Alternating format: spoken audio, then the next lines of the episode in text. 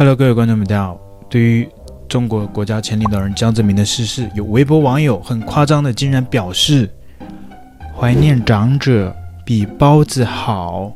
包子连中文都讲不明白，长者英文流利，大学生就是比小学生强。怀念长者，可能很多人看完这一篇贴文，应该读不懂太多的意思，因为在上面用了很多的。隐晦的称呼，其实这些称呼呢，都是很敏感的人物，在中国都是国家领导人。一开始他说的长者，长者就是江泽民，中国国家前领导人，就是刚刚逝世的江泽民，他的称呼叫长者。他接下来又说比包子好，当然不是说比我们吃的那个包子好。他这里的隐晦的表达就是说，长者也就是江泽民，他比习近平要好，所以呢。包子就是习近平的一个称呼。至于为什么叫包子，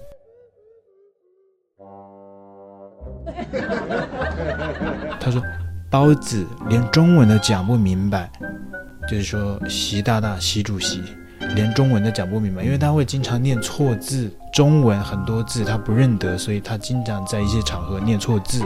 老人瞻仰，错把赡养读成瞻仰，还把迸发读成并发。精细。精慎、细腻的功底话，一次将精湛说成精慎，令台下一头雾水。而习主席的自由发挥可多着呢。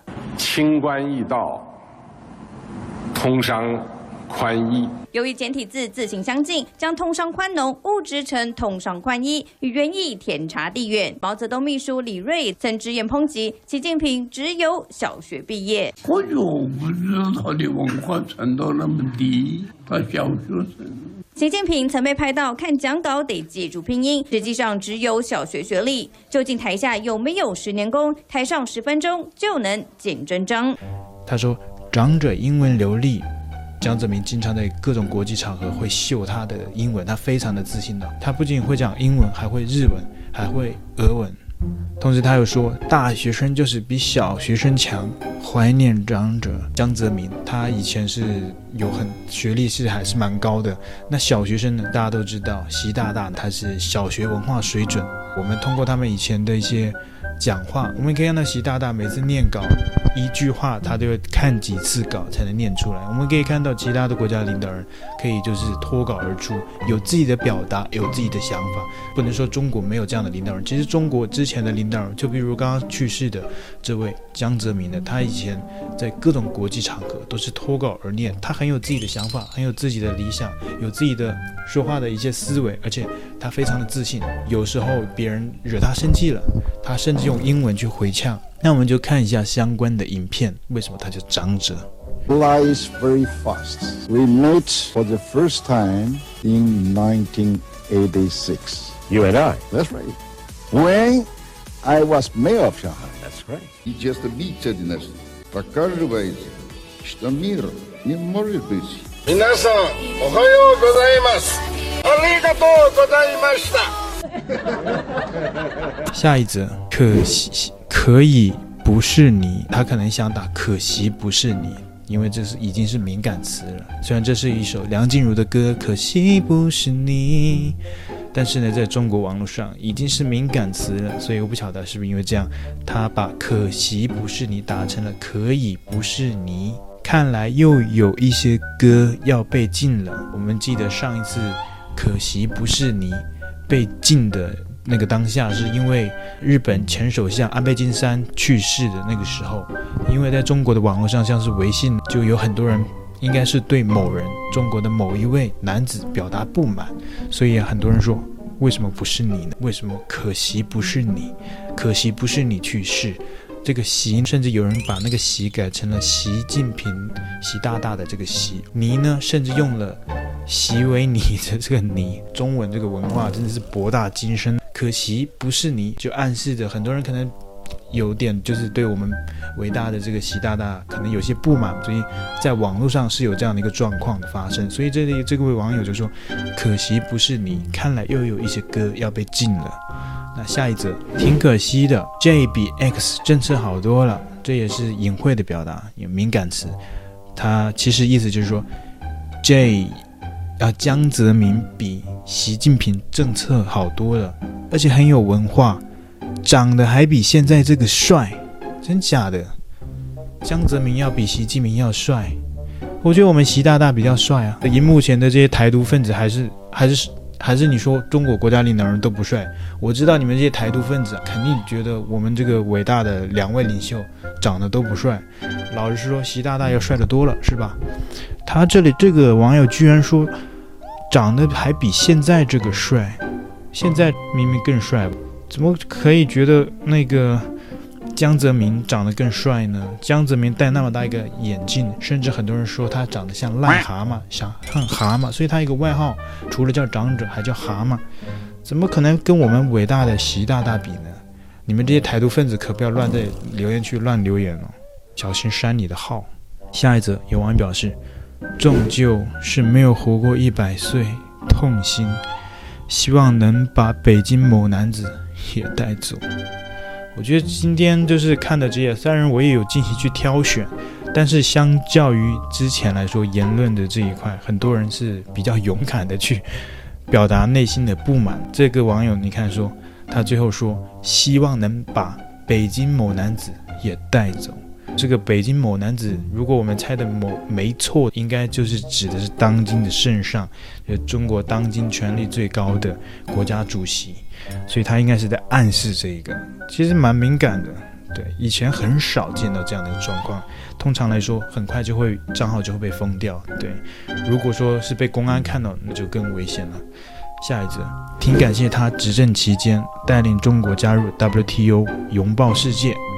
那时候记得好像还可以调侃政府，现在啥也不敢说了。蛤蟆比维尼强，你看，又是比较敏感的，又是对当今现在的那个男子不满的。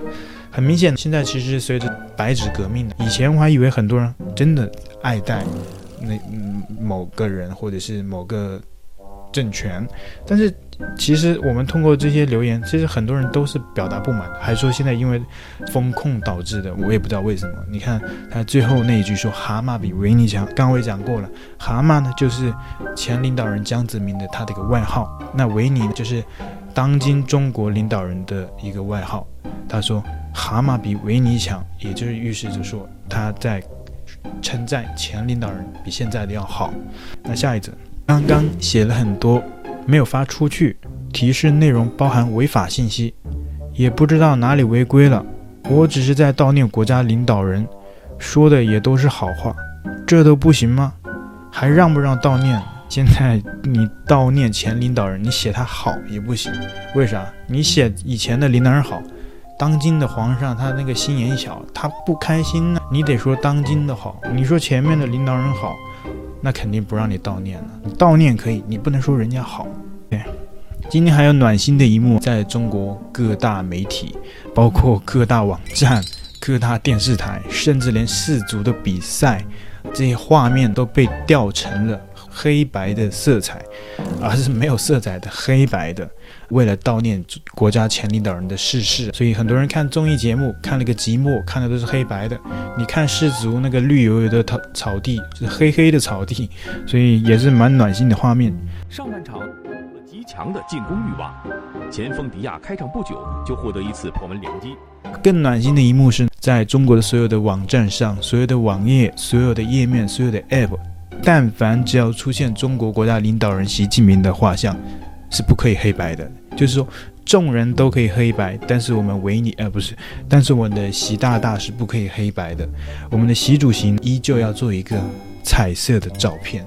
所以很多人呢在下面留言，预示着这是独裁者。我看了的当下，我真是笑到个不行。大家真的是，我我不知道，你说独裁者，那肯定是违禁词、敏感词，但说独裁者，这样好像应该不算吧。我不知道中国会不会敏感到独裁者，未来也是一个敏感词。今天有网友在微博，他发了一篇贴文，说：“我翻开宪法，宪法第一章里说，中华人民共和国的一切权利属于人民。”就这样的一个宪法的一张条文发出去，包括一张图片，结果呢被微博删帖封号的警告。并且微博有一个通知说，抱歉，因此内容中存在违反相关法律法规或微博社区公约的信息，无法进行当前的操作。我不知道为什么中华人民共和国的宪法都成了敏感词。宪法第一条是说，中华人民共和国的一切权利都属于人民。我当然，这这样的宪法应该是在各个国家也是理所应当的，是属于民众的。但是呢，在中国，他写写了。但是你不能讲出来，你讲出来就是违禁词，你讲讲出来就是存在违法相关法律法规的信息，真的是太暖心了。当然，当然，在中国大陆悼念的活动，很多网友说今天。不准出去悼念活动，很多人也还是被封控在家里。当然，很多城市我不知道是为了担心这些民众上街悼念演变成像是真自由啊、呃、白纸革命，当局可能会害怕。所以呢，有人爆料，其实很多人都是假的，很多人都是安排好的出去悼念，都是他们自己安排的人去悼念。我们看到一个被封控在家里面的一个民众在楼上拍到的一个画面，那个。横幅上写着“江泽民同志，您永远活在我们心中”。这些人都是被安排好的。另外有一个街道旁边的叫“学长一路走好”，据说这些人都是啊学校安排组织好的，所以说他都是他们自己去安排的。另外我们也看到，在全世界都有民众去悼念，不管是哪个国家领导人。我们看到在几个月之前，英国女皇逝世，在香港也是有很多民众去自发的悼念这一个英国的女皇。但是在今天。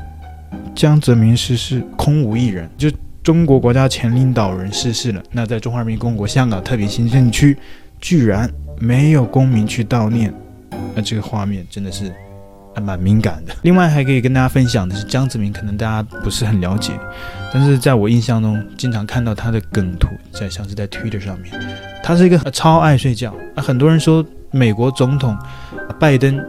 川普给他起了个外号叫“瞌睡桥”，因为他叫 John。但是如果说真的要把这个“瞌睡桥”拿来跟我们的江泽民主席比，我觉得“瞌睡桥”是真的比不过他。我们的江主席真的是一路睡过来的，各种场合睡。所以如果有人敢把“瞌睡桥”拿来跟“瞌睡江”比，我真的觉得你是自不量力。